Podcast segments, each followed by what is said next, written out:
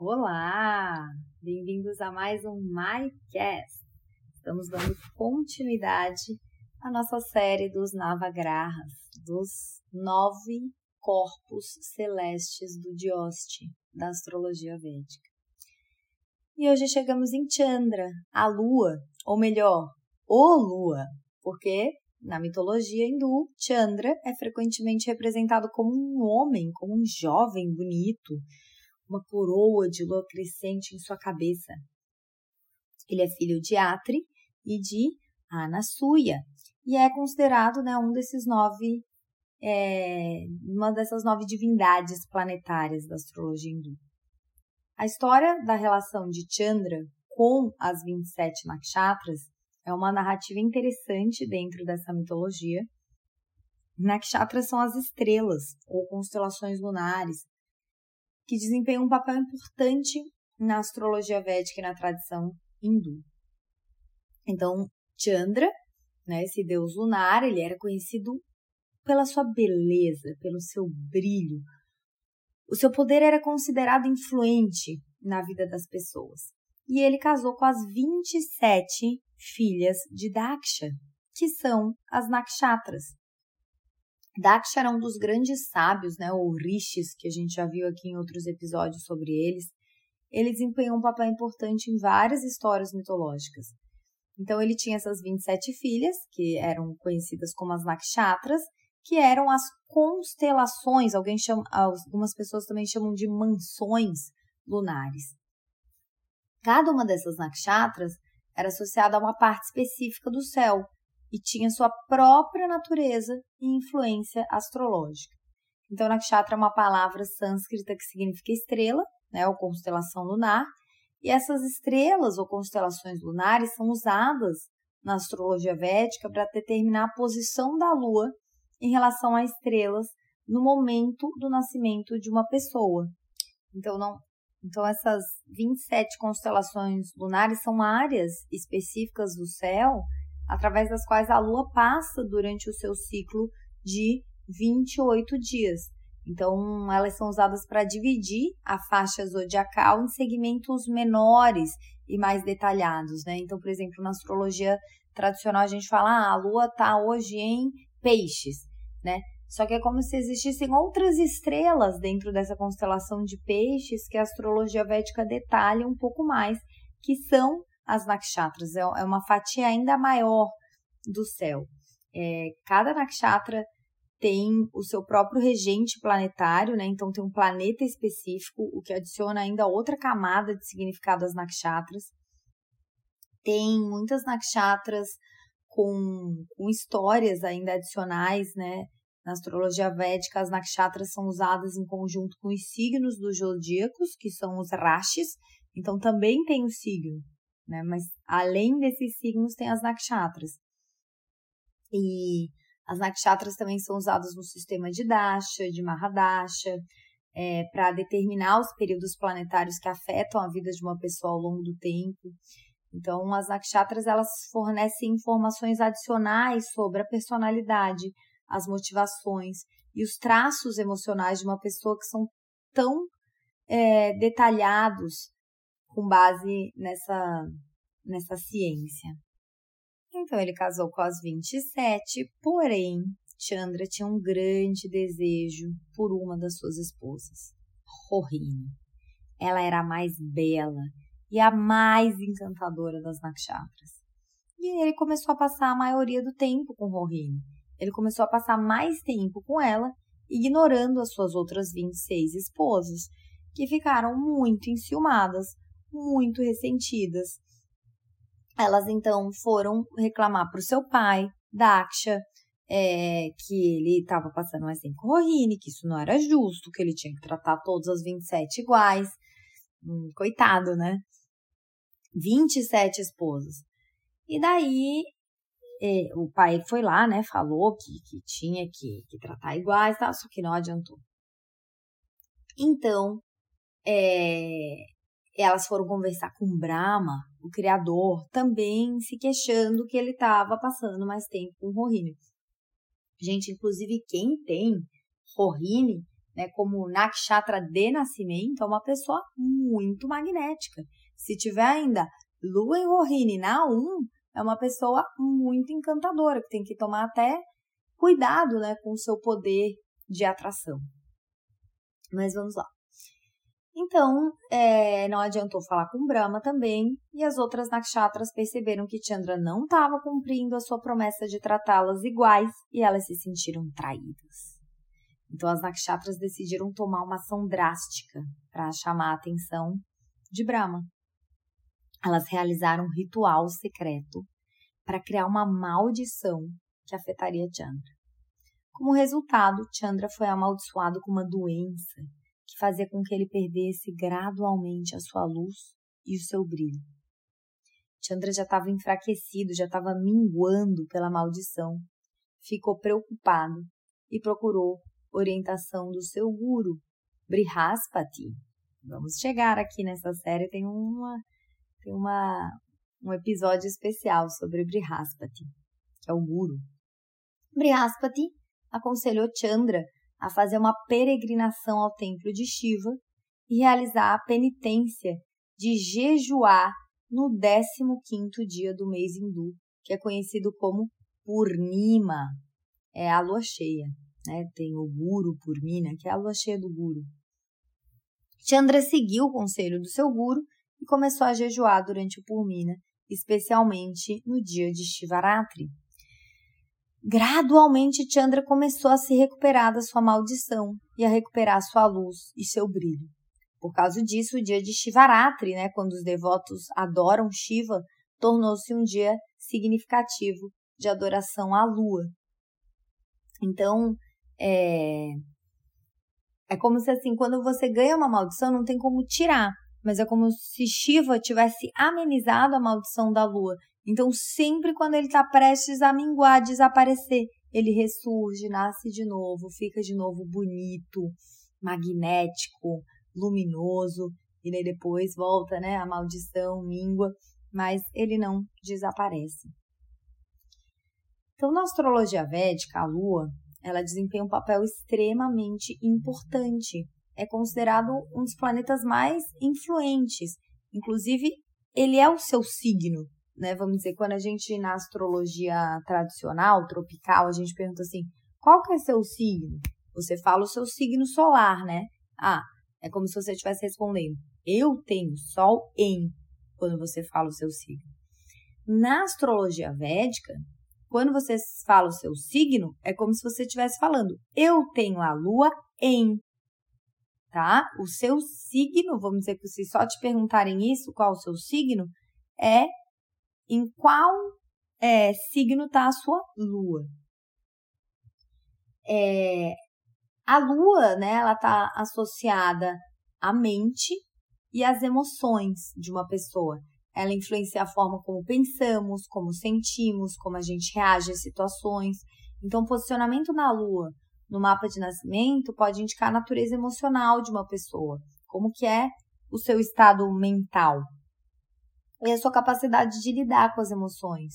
E a lua também é frequentemente associada à felicidade, né? A, a lua no mapa é aonde que a gente encontra contentamento. Então, por exemplo, ela fica domiciliada na casa 4, e é o meu caso, né?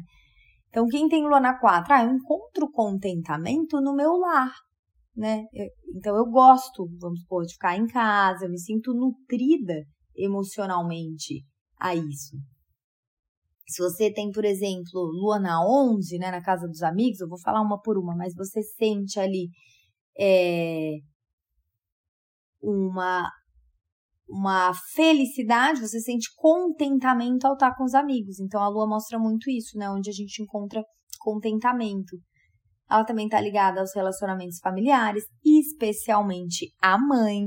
O posicionamento no mapa da lua pode é, dar insight sobre a relação de alguém com a sua mãe e a dinâmica familiar em geral. A lua, ela está muito relacionada à nossa intuição, à nossa sensibilidade. Pessoas com uma lua forte no mapa de nascimento tendem a ter uma grande sensibilidade às necessidades e às emoções dos outros. A posição da lua pode revelar aspectos psicológicos profundos, traumas passados, padrões de comportamento condicionados pela infância. Está é, tá relacionado à criatividade, artes, expressão emocional e também a nossa capacidade de adaptação e mudança. É, por exemplo, outro exemplo aqui, né, de Lua na casa 4 em Gêmeos, por exemplo, pode indicar uma pessoa que vai se mudar muito de casa ao longo da vida. É, ou uma pessoa com Lua na 2. O que, que a Lua faz, né? Ela cresce, ela mingua, ela é muito instável, ela é, ela é a nossa capacidade de se adaptar. Então, uma pessoa na qual a Lua na 2, na casa das finanças, pode ser aquela pessoa que gasta mais do que pode, é, não consegue ter controle sobre as suas finanças, tem vários altos e baixos nas finanças, tá? Mas mostra mais essa nossa capacidade de, de adaptação. E a lua também pode indicar a popularidade de uma pessoa, a sua capacidade de se conectar com o público, porque Chandra, ele era esse jovem é, bonito e muito popular. Então, mas gente, sempre importante lembrar, né, que na astrologia védica a lua, assim como o sol, não é a única influência importante, ela está sempre interagindo com outros planetas, com signos, com casa. Então, sempre é importante é, ver o mapa como um todo. Lembra que eu falei no episódio anterior que a amizade e a inimizade entre os planetas desempenham um papel super importante na interpretação de um mapa de nascimento. Então, os planetas amigos da Lua são o Sol, Súria, ele é considerado amiga, amigo da Lua, né? A Lua e o Sol são frequentemente associados ao ciclo do dia e da noite, e sua combinação geralmente é vista como harmoniosa. Quando o Sol e a Lua estão em conjunção, ou um bom relacionamento no mapa de nascimento, isso pode indicar um indivíduo equilibrado e bem-sucedido. Outro amigo da Lua é Buda, Mercúrio. Mercúrio é, mostra né, a, a mente, a inteligência, e indivíduos com Lua e Mercúrio bem posicionados podem ser comunicadores eficazes, ter boa capacidade de raciocínio. Outro amigo da Lua, Shukra, Vênus. Vênus é, é amigo da Lua e essa combinação pode indicar uma afinidade por assuntos artísticos, por beleza, é, amor, Pessoas com uma Lua e Vênus bem posicionada podem ter um, um forte apreço pela arte, pela música, pela beleza estética. Quem que é neutro em relação à Lua? Mangala, Marte e Júpiter. Quem que é inimigo da Lua? Né, que, por exemplo, não, não tá bom, inclusive, estarem numa mesma casa ou estarem aspectando, dá ruim. Saturno, Shani, é, a relação entre a Lua e Saturno pode ser desafiadora, indicar obstáculos, por exemplo, dificuldade de relacionamento com a mãe, dificuldade com as suas próprias emoções, é, dificuldade com responsabilidades, porque são energias bem opostas, né? E é, Rahu e Keto também. É, esses dias eu li um mapa de uma pessoa que tinha Rahu com a Lua, assim, nossa, era muito forte. É, é, é eclipse, né? É quase uma, uma dupla lua ali, é, é muita coisa. Então lembra que Ra e Ketu são os nodos lunares e eles são inimigos da lua, tá? É, são quando você tem Ra ou Ketu junto com a lua, são desafios kármicos bem complexos aí que você está trazendo, tá? Então vamos aqui uma breve visão geral de como a posição da lua em diferentes casas pode ser interpretado na astrologia védica. Lua na 1, lua em Lagna, lua no ascendente. Então, a lua na primeira casa fortalece a personalidade da pessoa, torna ela sensível, muito emotiva, carismática. Essa posição pode dar uma, uma aparência atraente, uma natureza acolhedora para aquela pessoa. A pessoa pode ser altamente intuitiva e ter uma forte conexão com as suas próprias emoções. Lua na 2 eu acabei já falando, né? Mas é pode indicar que a pessoa tem uma conexão emocional com questões financeiras, com recursos. Ela encontra é, o seu conforto emocional nos recursos. A pessoa também pode ser sensível aos valores familiares, A casa 2 ela também fala da nossa boca, da nossa voz. Pessoas com lua ou com Vênus na 2 tem uma voz geralmente muito bonita e, e talento artístico para música. Tem vários cantores famosos que têm lua na 2. Lua na casa 3 é favorável para comunicação, para aprendizado, pode indicar uma mente curiosa, uma habilidade natural para se comunicar com os outros. A pessoa pode ser muito próxima dos irmãos e ter um círculo social amplo. Lua na 4 é uma posição muito forte para a Lua, porque a quarta casa está associada à casa, à família. Então, indica uma forte conexão emocional com a família, o lar, as raízes. A pessoa pode ser profundamente ligada às tradições familiares e valorizar a segurança emocional. Lua na 5 indica criatividade, expressão artística, envolvimento em atividades relacionadas à educação, pode dar uma disposição amorosa e afetuosa em relação aos filhos e ao romance, que a casa 5 é a casa dos filhos. Provavelmente vai ser aquela mãe bem mãezona, ela encontra conforto emocional em nutrir, em se doar para os filhos, para os relacionamentos. Só que a casa 5 também fala dos nossos hobbies criativos, então a pessoa pode ser atraída né, por esses hobbies. Lua na 6. A lua na sexta casa pode criar uma natureza atenciosa e cuidadosa em relação à saúde e ao bem-estar. A casa 6 fala da, da nossa saúde, da rotina. Então a pessoa pode ser sensível aos deveres e responsabilidades no trabalho e nos cuidados com os outros mas também pode trazer, né, dependendo em qual signo tá, essa instabilidade na rotina, porque lembra, a lua ela é cíclica. Mingua, nasce de novo, fica cheia. Então, e também pode haver essa tendência a se preocupar com a saúde. Lua na 7. Essa posição sugere uma necessidade emocional de relacionamentos íntimos. A casa 7 é a nossa casa do casamento, é a nossa casa das parcerias. Então, a pessoa pode ser carinhosa, colaborativa, é, pode haver uma forte ligação emocional com o seu cônjuge. Lua na 8. A lua na 8 pode indicar uma mente profundamente investigativa. A casa 8 é a nossa casa das transformações, ela é regida por escorpião. É uma casa, lembra, de sofrimento. Então, uma lua ali, nossa, pode ser uma pessoa muito tensa emocionalmente e também muito atraída por temas ocultos, por esoterismo, por, por assuntos né, que, que vão profundos na alma do ser humano. E também pode haver uma intensa conexão emocional com questões de vida após a morte. É aquela pessoa que, que se interessa por, por assuntos também, às vezes até meio macabros aos olhos da sociedade. É, Luana 9. A, a casa 9 é a casa de Deus, né? A casa da filosofia, da espiritualidade. Então, a Luana 9 provavelmente pode ter uma mente muito filosófica, uma forte conexão com questões espirituais, com viagens.